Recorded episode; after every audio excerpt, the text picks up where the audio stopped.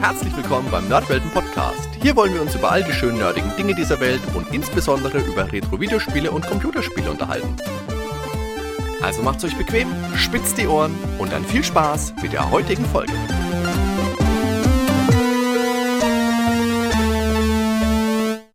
Liebe Zuhörer, herzlich willkommen hier zurück beim Nerdwelten Podcast. Auch heute habe ich wieder eine, ja, ich glaube doch äußerst interessante Interview-Episode für euch im Gepäck. Und zwar begrüße ich heute als Gast den Rocco von Maniac Mansion Mania. Grüß dich, Rocco. Hallo Hardy ähm, und hallo zu Hause den Zuhörern. Rocco, Maniac Mansion Mania, das gibt ja schon mal ein bisschen die Marschrichtung vor. Also es hat definitiv was mit dem Lucasfilm-Klassiker Maniac Mansion zu tun, aber was genau können sich unsere Hörer denn unter Maniac Mansion Mania vorstellen? Ähm, Maniac Mansion Mania ist eigentlich mittlerweile, glaube ich, die größte Fan-Adventure-Serie der Welt sogar, würde ich mal sagen. Und ähm, ist jetzt auch schon mittlerweile fast 15 Jahre alt und hat sich damals ergeben im Adventure Treff Forum ähm, 2005 war das und da war die Adventure, die Fan-Adventure-Szene relativ groß. Und damals im Forum wurde viel diskutiert. Äh, weiß nicht, ob du AGS kennst, das Adventure Game Studio. Ja, sagt mir was, aber das musst du später unseren Zuhörern natürlich noch erklären, aber mache ruhig erstmal weiter. Also 2005 war es so, dass, äh, wie gesagt, im Adventure Treff Forum eine, eine rege Community da war, die selber Fan-Adventures erstellte. Und ähm, es gab da eine Serie, die nannte sich oder nennt sich RON, äh, Reality on the Norm. Und das war so ein Episodenformat äh, in, in, in englischer Sprache. Und es wurde bei uns diskutiert, ob wir nicht auch irgendwie sowas ähm, zustande bringen würden. Und das Gute war, dass damals gerade Lucas-Fan, der, der was äh, maßgeblich am Maniac Mansion Deluxe ähm, beteiligt war, auch in dem Forum war. Und eigentlich war das, glaube ich, sogar seine Idee. Der hat das aufgegriffen und hat dann aus dem Source-Material von Maniac Mansion Mania Deluxe, was die damals veröffentlicht hatten, erst kurz bevor, ähm, die erste Episode gemacht zu Maniac Mansion Mania und so quasi den, den Stein ins Rollen gebracht. Mhm. Und jetzt hast du schon mal Reality on the Norm angesprochen. Das kann man so als eine Art Vorreiter, denke ich, verstehen. Das ist auch eine, also Fan-basierte Adventures gewesen, also Fan selbstgemachte Adventures gewesen, die allerdings fast ein bisschen mehr so in den Sierra in die Sierra-Ecke gegangen sind. Sehe ich das gerade richtig? Ja, genau. Also das ist natürlich, es gibt quasi eine, eine Rahmenhandlung ähm, und, und jeder, was sich dann beteiligt, kann das dann erweitern und kann das natürlich in, in gewissen Rahmen fortführen. Mhm. Und wie gesagt, Reality on the Norm war halt quasi, quasi der geistige Vorgänger von Maniac Mansion Mania. Und ähm, Lucasfan hat halt damals Bernhard eine Hintergrundstory spendiert und eine Schwester. Und, und Bernhards Haus quasi als erste Episode veröffentlicht. Mhm. Und, und alle Ressourcen zur Verfügung gestellt, die er da zur Verfügung hatte. Und dadurch, dass er vorher Maniac Man, äh, Menschen Deluxe gemacht haben, waren dann natürlich schon sämtliche also Sachen fürs, fürs User Interface dabei, sämtliche Sounds, ähm, sämtliche Charaktere, die halt in Maniac Mansion vorkommen. Und zusätzlich hat er dann noch die Schwester von Bernard eingebaut, Britney Bernolli.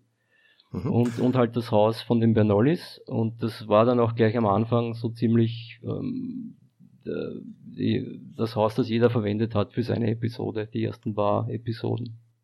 Mhm. Also es ist quasi eine Art Fanfiction-Erweiterung des Maniac Mansion-Universums. Genau bei dem jetzt jeder mitmachen kann und sich jeder einbringen kann. Und du hast jetzt vorhin schon erwähnt, dafür wird ein Programm verwendet, das nennt sich Adventure Game Studio. Ja, nicht unbedingt nur Adventure Game Studio, aber es ist mit Sicherheit und mit Abstand das populärste Programm. Okay. Ähm, es gibt auch Episoden, die mit anderen Programmen erstellt worden sind, ähm, mit Visionaire zum Beispiel oder mit Ähm, es gibt noch ein oder zwei, aber die sind natürlich in der absoluten Minderzahl, weil wir sind jetzt bei 99 regulären Episoden. Mhm. Und ich würde mal sagen, da gibt es vielleicht drei, vier, die mit anderen ähm, Werkzeugen erstellt worden sind, außer okay. mit AGS. Mhm. Jetzt hast du gesagt 99 Episoden, Episode 100 steht vor der Tür. Es ist eigentlich sogar wesentlich mehr als das, weil ähm, es sind mittlerweile sicher schon 200 Episoden. Also es, es gibt ja Spin-offs. Ja. Also die 99 Episoden sind, sind äh, die, was sich an die Regeln halten und was dem halt der, den Episoden Vorschriften entsprechen. Mhm. Aber es gibt Spin-offs, wo halt äh, gewisse Regeln außer Kraft gesetzt worden sind, zum Beispiel die Halloween-Episoden. Und da gibt's noch andere Adventures, die halt auch im, im Universum spielen, aber nicht äh, ins Episodengefüge reingepasst haben. Und dementsprechend gibt's da schon jetzt wirklich, äh, würde sagen, 200 Adventures, die, wir haben dann auch andere Episoden gemacht, zum Beispiel Maniac Dungeon, wo, wo halt immer jeder Entwickler die vom vorherigen die Ausgangsposition übernommen hat mhm. und versucht dann, also einen eigenen, einen eigenen Raum gemacht, wo halt der Spieler dann versuchen muss äh, zu entkommen. Und das sind, glaube ich, alleine schon 21 ähm, Episoden, die halt auch nicht in die offiziellen Episodenformat dabei sind. Also es ist schon recht umfangreich und ich glaube, es ist auch ziemlich also viel für einen, der das noch nicht kennt, äh, weil, weil es wirklich so viele Episoden schon sind, die da vorhanden mhm. sind. Okay, da kommen wir später auf jeden Fall auch nochmal drauf zu sprechen, was da vielleicht ein guter Einstiegspunkt ist. Aber jetzt hast du auch schon erwähnt, dass es ja selbstverständlich für so ein großes Projekt auch Regeln und Episodenvorschriften gibt. Kannst du uns da mal sagen, an was man sich halten muss? Im Prinzip gibt's da gar nicht so viel. Also es gibt natürlich die von Maniac Menschen übernommenen Regeln, die, die heiligen. Das ist halt einmal kein Benzin für die Kettensäge, klarerweise. Dann der Ort über der Wendeltreppe ist tabu.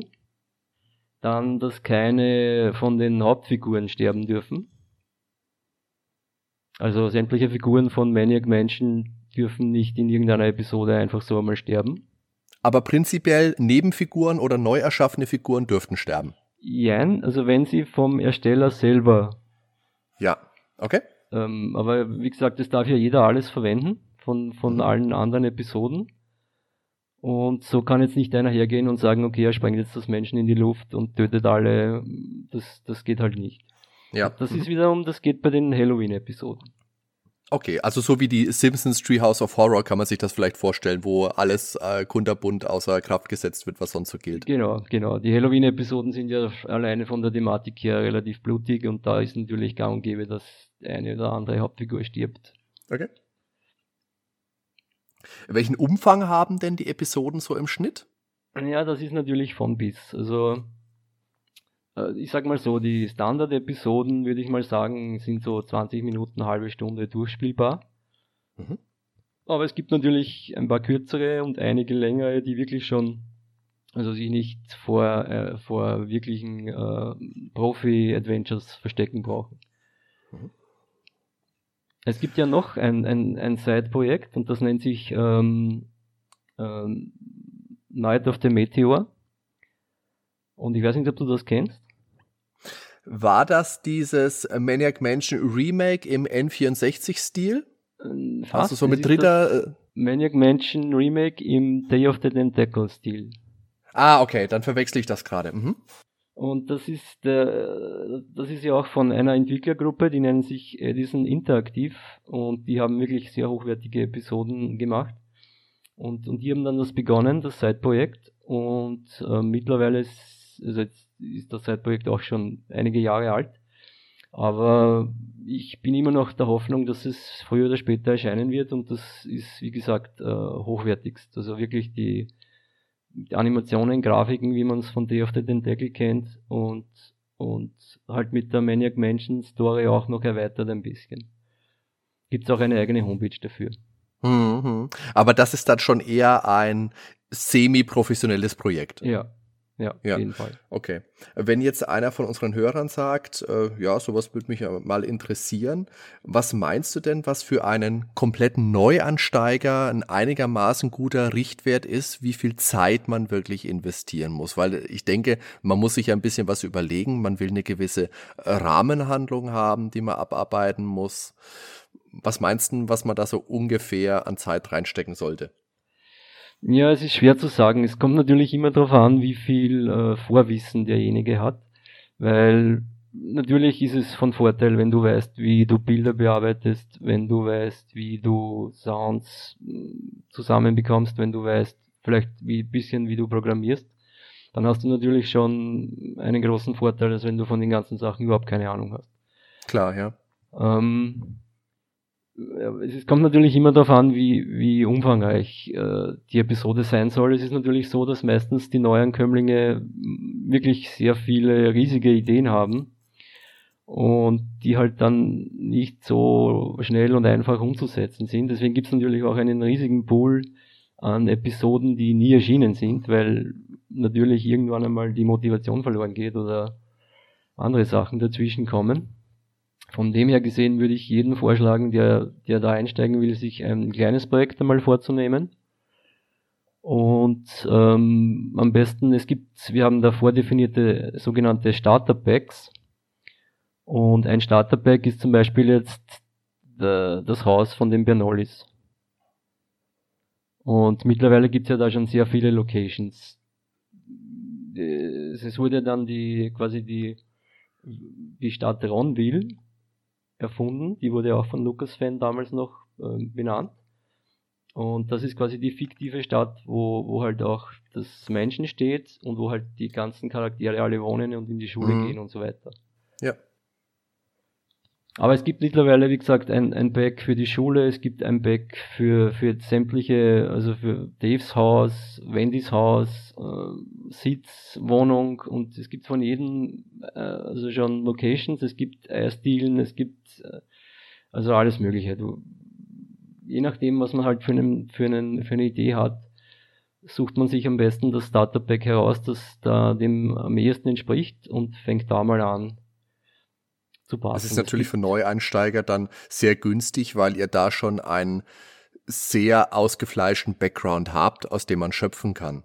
So ist es. Also es ist überhaupt äh, kein, es ist jetzt nicht schwierig, wenn du einfach einen, eine Figur reinstellst, in, ins, sogar das Menschen gibt es natürlich als Starterpack, ins hm, Menschen super. und damit einmal quer durchs Menschen läufst. Das, das hast du in, in einer halben Stunde so weit laufen, dass das funktioniert. Und, und dann gibt's natürlich genug Beispiele, wie du dann da Rätsel einbauen kannst oder halt Gegenstände aufnehmen und so weiter. Und hat der Name Ronville irgendeine Bedeutung? Hat das was mit Reality on the Norm zu tun vielleicht? Nein, das, das kommt natürlich von Ron Gilbert, der ja der Erfinder ah, okay. von Maniac Mansion und dementsprechend ja. ist die, die Stadtname ihm gewidmet. Und passt auch, glaube ich, perfekt. Ja, auf jeden Fall. Alles, ich habe gedacht, das wäre vielleicht einfach eine Abkürzung von Reality on the Norm, aber natürlich Ron, Ron Gilbert, das ist viel naheliegender, macht auch viel mehr Sinn. Da denke ich vielleicht um zu viele Ecken. Ja, ja weil das, das mit Reality on the Norm war halt nur damals im, im, ganz am Anfang bei den Diskussionen halt ein Vorbild hm. ähm, für, für ein deutsches Projekt, aber das wurde dann nicht mehr weiter thematisiert, glaube ich, im Verlauf der, der Geschichte von Maniac Mansion Mania. Und wenn jetzt eine neue Episode eingereicht wird, habt ihr da so eine Art Qualitätskontrolle? Ja, haben wir. Ich meine, es kann im Prinzip jeder jetzt ins Forum gehen und eine Episode veröffentlichen. Und normalerweise ist das natürlich kein Problem, wenn sie halt alle Vorgaben erfüllt. Wie gesagt, die Vorgaben habe ich jetzt erst schon genannt. Also das sind genau. natürlich die Maniac Menschen Gesetze und dann gibt es halt noch eine Vorgabe, die bezieht sich auf die also es gibt eine grundsätzliche Vorgabe, dass halt, wie du jetzt am Anfang gesagt hast, es dürfen keine ähm, politisch unkorrekten Sachen drinnen sein, es darf keinen fremden Hass oder solche Dinge halt, die haben nichts verloren. Da muss ich kurz eingreifen. Das äh, habe ich jetzt im Vorgespräch mit dir gesagt, das haben die Hörer jetzt nicht gehört, aber das sage ich bei den Interviews immer vorher, mach so einen kleinen Einstiegsgag, ähm, keine Beschimpfung, keine Hasstiraden und dass der Interviewpartner mich da ein bisschen zurückhalten muss. Ja, wie gesagt, also die Schimpfwörter und Hasstiraden sind natürlich erlaubt in den Episoden. Okay. Aber halt, was du keine, keine untergriffigen Sachen, die halt weit über das, über das normale moralische ja. Verständnis hinausgehen. Und auf das schauen wir natürlich, äh, wobei da gibt's auch schon eine eigene Kategorie, die nennt sich äh, Menschen Trash und also Underground. Und da sind auch okay. also Werke dabei, die halt sexuelle, was weiß ich, Sachen dabei haben, die halt nicht so jedermann gleich zugänglich gemacht werden sollten. Habt ihr da eine Art, ähm, naja, FSK also ist es ja selbstverständlich nicht, aber so eine Art äh, Empfehlung, ab welchem Alter man dann was spielen sollte? Nein, gibt's nicht. Es gibt halt, wie gesagt, auf der Homepage eine Section, die nennt sich äh, Trash. Ja. Okay. Und da sind halt die ganzen Machwerke drinnen, die wir halt nicht einfach so als äh, offizielle Episode veröffentlichen wollen. Aber äh, es gibt da auch niemand, der das wirklich da jetzt extrem zensiert. Also wenn es nicht wirklich ja. total extrem ist, dann hm, kann man das auch hinstellen, die ja. Episode. Mhm.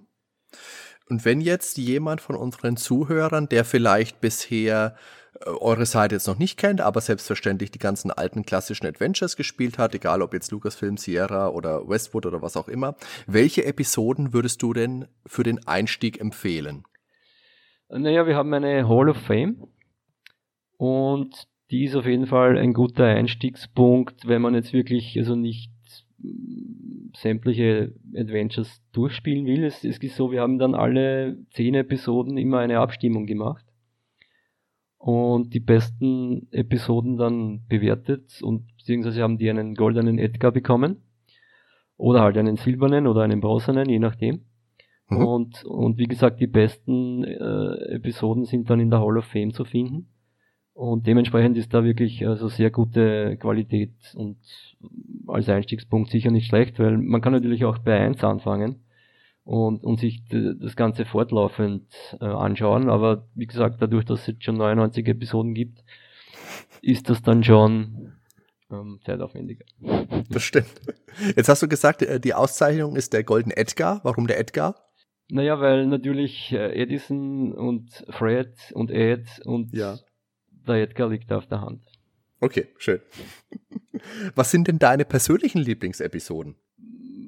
Da, das ist mir fast also zu schwierig, das zu sagen, weil es sind auch viele sehr gute Episoden natürlich, die nicht in der Hall of Fame drinnen stehen, weil es mhm. ist oft so, es waren dann, es waren Phasen, wo wirklich die Qualität so hoch geworden ist, äh, wo auch das Klima schon irgendwie wie soll ich sagen, wo, wo, das Klima schon so war, dass im Forum schon jeder, der nicht wirklich eine perfekte Episode veröffentlichen wollte, sofort mhm. also Kritik ausgesetzt war. Das war dann auch nicht mehr ganz im Sinne vom, vom Urprodukt oder von, von der Uridee. Aber wie gesagt, es gibt Phasen, da waren halt wirklich zehn Episoden, davon waren acht wirklich super. Und trotzdem sind nur drei, die was dann halt ausgezeichnet werden. Mhm. Und dann gibt's halt Phasen, wo halt von der Staffel, weil das ist dann, sind dann Staffeln, also zehn Episoden ist immer eine Staffel, wo dann halt irgendeine Staffel dabei war, die halt nicht so qualitativ hochwertig war. Das mhm. ist aber, ich meine, bei so vielen Episoden liegt das in der Natur der Sache. Ne? Aber mit der Hall of Fame ist jedenfalls nichts verkehrt. Und es sind ja zahlreiche Episoden auch in mehrsprachigen Versionen erschienen. Ist das dann auch was, was in der Hand des Episodenmachers liegt? Also auch sowas wie, wie Wortwitze übersetzen? Das kennt man ja aus äh, Spielen, die man sich im Laden kauft. Das ist ja auch oft so ein Thema, wo dann ein Witz einfach in einer anderen Sprache nicht so gut funktioniert. Ja, auf jeden Fall. Also ich habe das, glaube ich, ähm, sogar als einer der ersten gemacht weil ich, ich habe vorher ja einige also AGS-Spiele veröffentlicht und habe die eigentlich prinzipiell in Englisch veröffentlicht auf der AGS-Webseite. Mhm. Und wie meine Episode dann, ich glaube, ich habe die sogar in Englisch auch äh, geschrieben und dann auf Deutsch erst übersetzt. Und ich glaube, ich habe die gleich zweisprachig rausgebracht. Und mittlerweile ist, glaube ich, ist sie in, in Spanisch und in Französisch auch erhältlich und es sind auch einige andere Entwickler, die die haben das gemacht. Und, aber es ist natürlich, es bleibt jedem Entwickler selber überlassen. Mhm. Und die haben da jetzt eine eigene Sektion, die nennt sich International. Und da sind alle Episoden dabei, die halt nicht rein deutschsprachig sind, weil der Rest sind rein deutschsprachige. Mhm. Aber gerade jetzt, wenn du sagst, dass es wirklich auch international wird, habt ihr denn vielleicht in den 15 Jahren auch mal Rückmeldungen von ehemaligen Lucasfilm Games, LucasArts Mitarbeitern bekommen, was die denn so von euch und eurem Projekt halten? Ja, also ich schon, ich habe mit Ron Gilbert einmal, ähm, da war ein, ein Interview im, im Adventure-Treff und da, also er hat, er hat gewusst, dass das Projekt gibt. Ich glaube, es haben ihm auch andere darauf aufmerksam gemacht. Und es hat ihm natürlich getaugt. Das hat ihm Spaß gemacht, aber es war jetzt nichts Großartiges. Ich war dann noch mal kurz mit ihm im E-Mail-Kontakt, damals als Steamboat Bug fertig wurde. Mhm. Und habe ihn angeschnurrt, ob er nicht ein paar Goodies hat für uns. Ja. Aber er hat gemeint, nein, er hat nicht mal selber irgendwelche alten Sachen, er wirft das immer gleich weg und so. Also er, er ist, er hat schon gewusst, dass es uns gibt und weiß das, aber ansonsten, ja, keine großartigen Kontakte. Aber Giga Games sind ja relativ früh auf euch aufmerksam geworden. Die haben das Adventure Game Studio damals in ihrer Sendung vorgestellt und mit der Episode Gigamenschen auch ein eigenes Adventure veröffentlicht. Wie wichtig war denn diese mediale Aufmerksamkeit für das Wachstum eurer Seite? Ja, das stimmt. Das war sogar kontrovers, weil ähm, es ist nämlich, sie entspricht jetzt nicht den Episodenrichtlinien, diese, dieses Gigamenschen und wurde aber dann trotzdem bei uns aufgenommen, weil Lukas-Fan damals natürlich sehr begeistert war, dass der Giga diesen Bericht macht. Ähm, aber wie gesagt, damals war sowieso die, der Zustrom extrem groß und auch die Aufmerksamkeit sehr groß und das hat natürlich dazu beigetragen. Inwieweit jetzt das mehr oder weniger war, kann ich gar nicht sagen. Mhm. Weil es war so, wie das Projekt gestartet wurde, sind ja mindestens sofort so 10, 20 Entwickler aufgesprungen und haben angefangen, eine Episode zu machen. Ja. Und ich war auch einer davon und, und äh, ich glaube, ich war einen Monat nachdem das, das Projekt gestartet wurde, damit fertig und ich habe dann Episode 9 gehabt. Also das heißt, in der am Anfangszeit sind wirklich Episoden so täglich fast rausgekommen oder zumindest eine in der Woche. Mhm. Da ist wirklich dahin gegangen. Und warum habt ihr euch damals gerade für Maniac Mansion entschieden? Was macht denn dieses Spiel so besonders für dich, dass du dich jetzt auch dem schon seit ja, 15 Jahren verschrieben hast? Warum heißt die Seite nicht die, äh, keine Ahnung, voll krasse Vollgas-Fortsetzungen oder Little Loom Adventures? Ja, wie gesagt, ich bin ja nicht der Urheber der Serie. Der Urheber war mhm. Lucas-Fan. Und der hatte ja gerade Maniac Mansion Deluxe ähm, gemacht. Ja. Und dementsprechend war, war auch von ihm der, der Startschuss zur Serie und, und ich glaube, er hat auch die erste Version der Homepage gemacht. Mhm. Und ich habe das dann übernommen, ein paar Monate später. Mhm. Aber trotzdem habe ich natürlich eine große Liebe für Maniac Menschen und ja, also ich habe damals wie viele einen C64 gehabt mhm. und hatte natürlich die Tauschpartner, die man halt so hatte über Zeitungsannoncen und so. Und eines Tages bekam ich ein Paket mit Disketten und da war ein Zettel dabei und da stand drauf, hey, diesmal ist dabei Maniac Mansion, das ist ein super Spiel. Und das musst du dir unbedingt anschauen. Der Schlüssel liegt unter der Fußmatte. okay. Das weiß ich noch. Und dann habe ich natürlich das Spiel gespielt und war natürlich fasziniert, weil äh, alleine die Atmosphäre und die Stimmung und, und die Zwischensequenzen, das war ja damals noch nicht wirklich woanders oft zu sehen. Das war halt wirklich neu und, und das Feeling, dass man halt erwischt werden kann im Haus und so, das war faszinierend. Also, das hat schon einen besonderen Stellenwert, würde ich sagen. Mhm. Auf jeden Fall. Äh, welche klassischen Adventures würdest du denn abseits von Maniac Mansion noch als deine Liebsten bezeichnen? Also ich bin jetzt gar nicht so der Adventure Freak. Ich, ich habe oh, okay. ich habe damals wirklich, also ich habe sehr viele Spiele auf dem C64 gerne gespielt, so wie Pirates oder The Stolen Million war eins meiner Lieblingsspiele. Ja, super Spiel. Äh, da habe ich sogar die ganze Nacht durchgespielt vor der Schule. Und wie gesagt, Adventures, ich habe damals The Guild, war, hat mich fasziniert von der Grafik her. Und Bard's Tale, glaube ich, aber gut, das ist schon mehr ein RPG. Hm, ist es ja. Und ja, wir haben damals alles gespielt. Aber das Spiel ist schon was, was du dir erhalten hast. Also was du heute auch noch regelmäßig machst. Oder sagst du, ich mache jetzt noch die Seite und wenn ihr Adventure-Episoden macht, dann macht das, aber ich spiele sonst nichts mehr. Naja, also ich spiele natürlich alle Episoden, die rauskommen. Aha.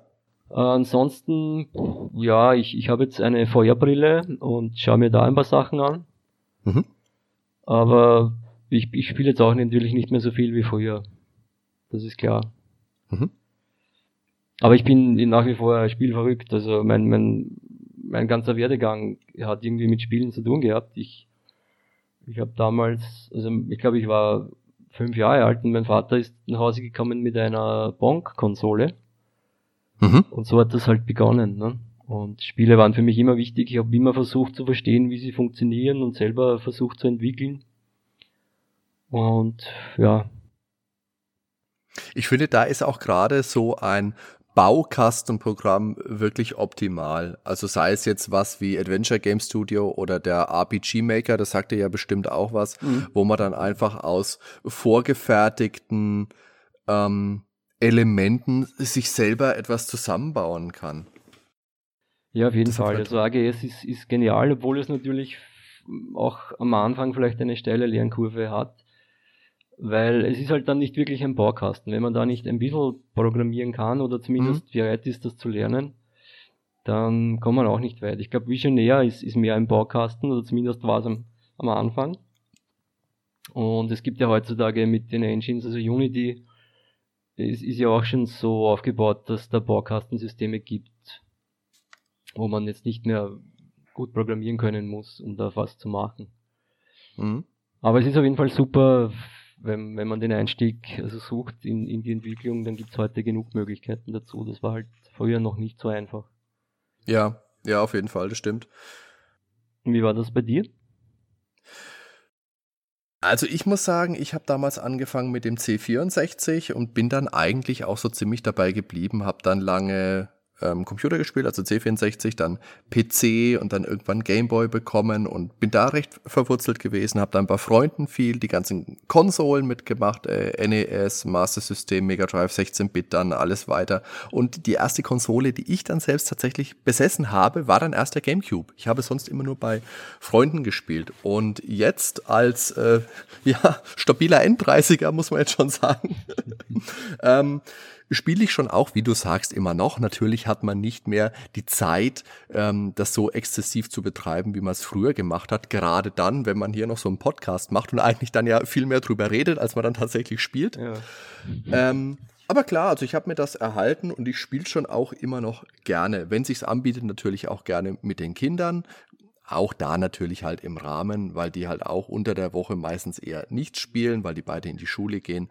Und ja, aber wie gesagt, Spielen hat schon immer dazu gehört, gehört auch immer noch dazu. Und gerade Maniac Mansion ist ja so ein Spiel, das im deutschsprachigen Raum auch viele Kinder damals dazu gebracht hat oder gezwungen hat, auch Englisch zu lernen. Du hattest jetzt die deutschsprachige Version, glaube ich, hast du gesagt?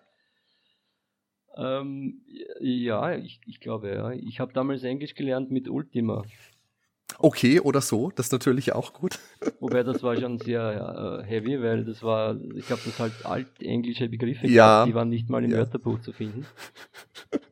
Das stimmt, also Ultima, das ist nochmal ein ganz anderes Ding. Ich meine, bei Maniac Menschen und bei diesem alten Scum-Spielen war es halt einfach schön, weil du die Befehle geschrieben gesehen hast und dann rudimentäre Sätze zusammengebaut. Also da hast du einfach eine ganz einfachere Herangehensweise gehabt, was du übersetzen musst. Ich meine, gut, im Endeffekt war es Übersetzen immer, dass ich nach meinem Vater geschrien habe und gefragt habe, was steht da.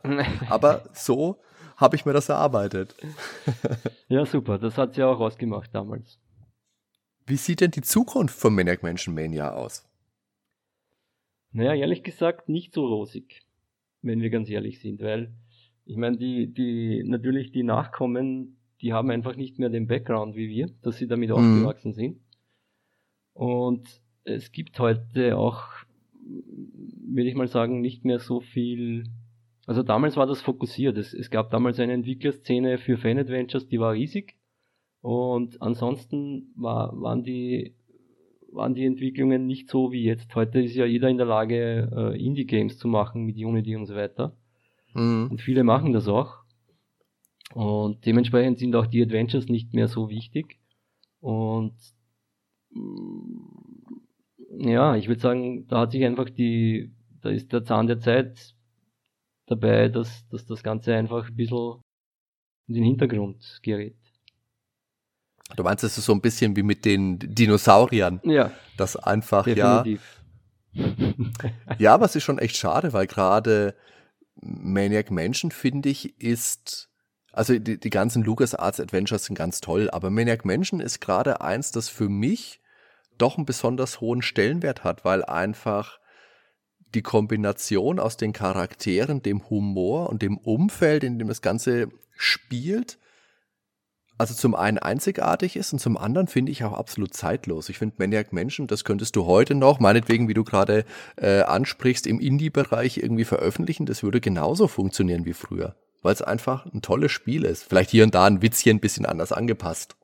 Ja, auf jeden Fall. Also ich, ich würde auch sagen, also Maniac Mansion ist super gealtert und das, das ist, äh, es hat halt so mit dem alten Herrenhaus und so, so Elemente drinnen, die einfach immer funktionieren werden. Da gibt's jetzt Außer das Wählscheibentelefon, weil das kennt die Jugend ja nicht mehr. Die haben ja alle ihre Handys. Das stimmt, aber das kann man als Rätselelement immer noch dann irgendwie verantworten. Da könnte man es auch vielleicht irgendwie erklären, ja. Ähm, wie ist denn das? Die Gamescom, die hat ja beispielsweise jedes Jahr auch eine Retrohalle. Besteht da mal die Möglichkeit, dass man dich oder andere ehemalige oder aktive Mitglieder von Maniac Menschen mal unter einem Banner trifft und auch mal mit euch sprechen kann? Ja, ich glaube nicht. Also wir sind ja auch ziemlich verstreut. Also ich bin aus Österreich, wie du vielleicht schon bemerkt hast. Das wäre mir nicht aufgefallen. Und es gibt natürlich äh, einige andere Österreicher. Der Großteil ist natürlich aus Deutschland, die da mitmachen. Mhm. Es gibt auch Schweizer. Und es hat bis jetzt eigentlich noch keine Bestrebungen gegeben, irgendwie da gemeinsam, also jetzt sowieso weniger. Es hat, wie gesagt, früher eine aktivere Zeit gegeben, da waren noch so zehn Leute immer aktiv. Das ist jetzt auch nicht mehr der Fall. Es ist jetzt wirklich mhm. relativ ruhig geworden. Ähm, ich freue mich, wenn die, die hundertste Episode rauskommt und ich glaube, dass dann schon langsam auch zu Ende geht mit, mit dem Format. Okay. Na gut, ich meine, man muss natürlich in Relation sehen, dass das jetzt ein Format ist, das seit 15 Jahren betrieben wird.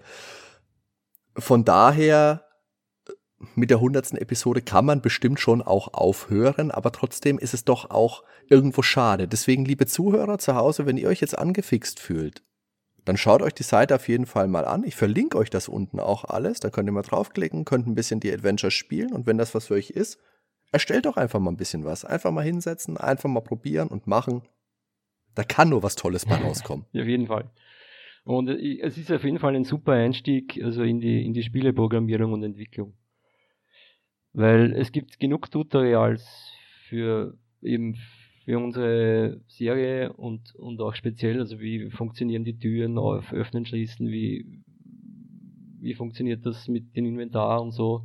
Also man kann sich da wirklich darauf einlassen und, und, und hat dann wirklich das Rüstzeug, um auch professionelle oder zumindest auf Steam veröffentlichbare Adventures zu machen. Mhm. Weil es gibt einige von den alten AGS, also Entwicklern, die ich noch kenne vom AGS-Forum, äh, die zum Beispiel auf Steam heute davon leben können, die da regelmäßig mhm. Adventures veröffentlichen. Also Dave Gilbert Genau, ja. Der, der hat auch angefangen mit AGS und, und seine Spiele sind jetzt auf Steam zu finden und er gibt äh, Interviews und ist dabei auf den ganzen großen Messen und so. Also es ist, kann durchaus ein, ein, ein Startschuss sein für eine Karriere in der Entwicklerbranche. Mhm. Schön. Ihr habt ja auf eurer Homepage auch eine eine Prequel-Episode, also so die, die Vorgeschichte ja, zu genau, Maniac Mansion. Genau. Mr. Der ist auch einer unserer, unserer aktivsten und, und, und qualitativ hochwertigsten Entwickler und er war auch sehr engagiert, bis jetzt immer mit mir gemeinsam das ganze Projekt am Laufen zu halten.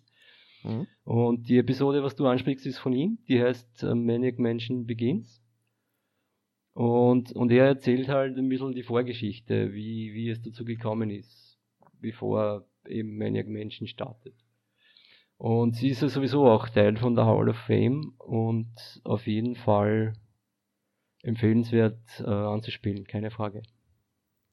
Also das spielt so ein bisschen, äh, ich glaube, wie der Meteor wirklich da äh, zum, zum Protagonisten wird und wie Sandy entführt wird, diese ganze Geschichte spielt da mit rein. Also quasi bis zu dem Zeitpunkt, wo dann Maniac Mansion, das Spiel, das wir aus dem Jahr 1987 kennen, beginnt. Genau, genau.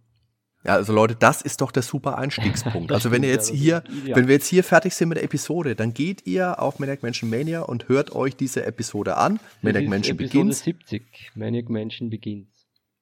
Bis Episode 70 habt ihr euch da Zeit gelassen. Okay, stolz, stolz. Wie gesagt, es ist ja so, dass ja jeder Entwickler machen kann, was er will. Ne? Ja, stimmt. Also wenn du jetzt eine Idee hast, dass du jetzt Maniac Mansion Begins Begins magst, dann ist das auch kein Problem. Ja, das Problem ist, ich, ich würde ja eine Episode machen wollen mit Benzin für die Kettensäge und das hast du mir ganz am Anfang schon verboten. ja, dann musst du halt ein, äh, zwei Episoden machen, wo es in einer halt die Kettensäge gibt und in der anderen das Benzin. Das ist ja die Standardlösung dafür. Ja, das stimmt. Ja, ja, ja. Na gut, dann gibt es ja auch ein Besenwesen. Kannst du äh, gerne einbauen. Rocco, ich sag dir vielen, vielen lieben Dank für deine Zeit. Das war ein echt sehr, sehr angenehmes, super interessantes Gespräch. Da hatte ich viel Spaß dabei. Liebe Zuhörer, auch euch ein dickes Danke. Wie gesagt, schaut euch die Seite mal an. Maniac Mansion Mania, das ist eine ganz tolle Sache. Wie gesagt, ein Projekt, das es jetzt über 15 Jahre gibt. Da sind viele, viele Episoden dabei. Schaut euch die Hall of Fame an, schaut euch Maniac Mansion, Maniac Mansion Begins an.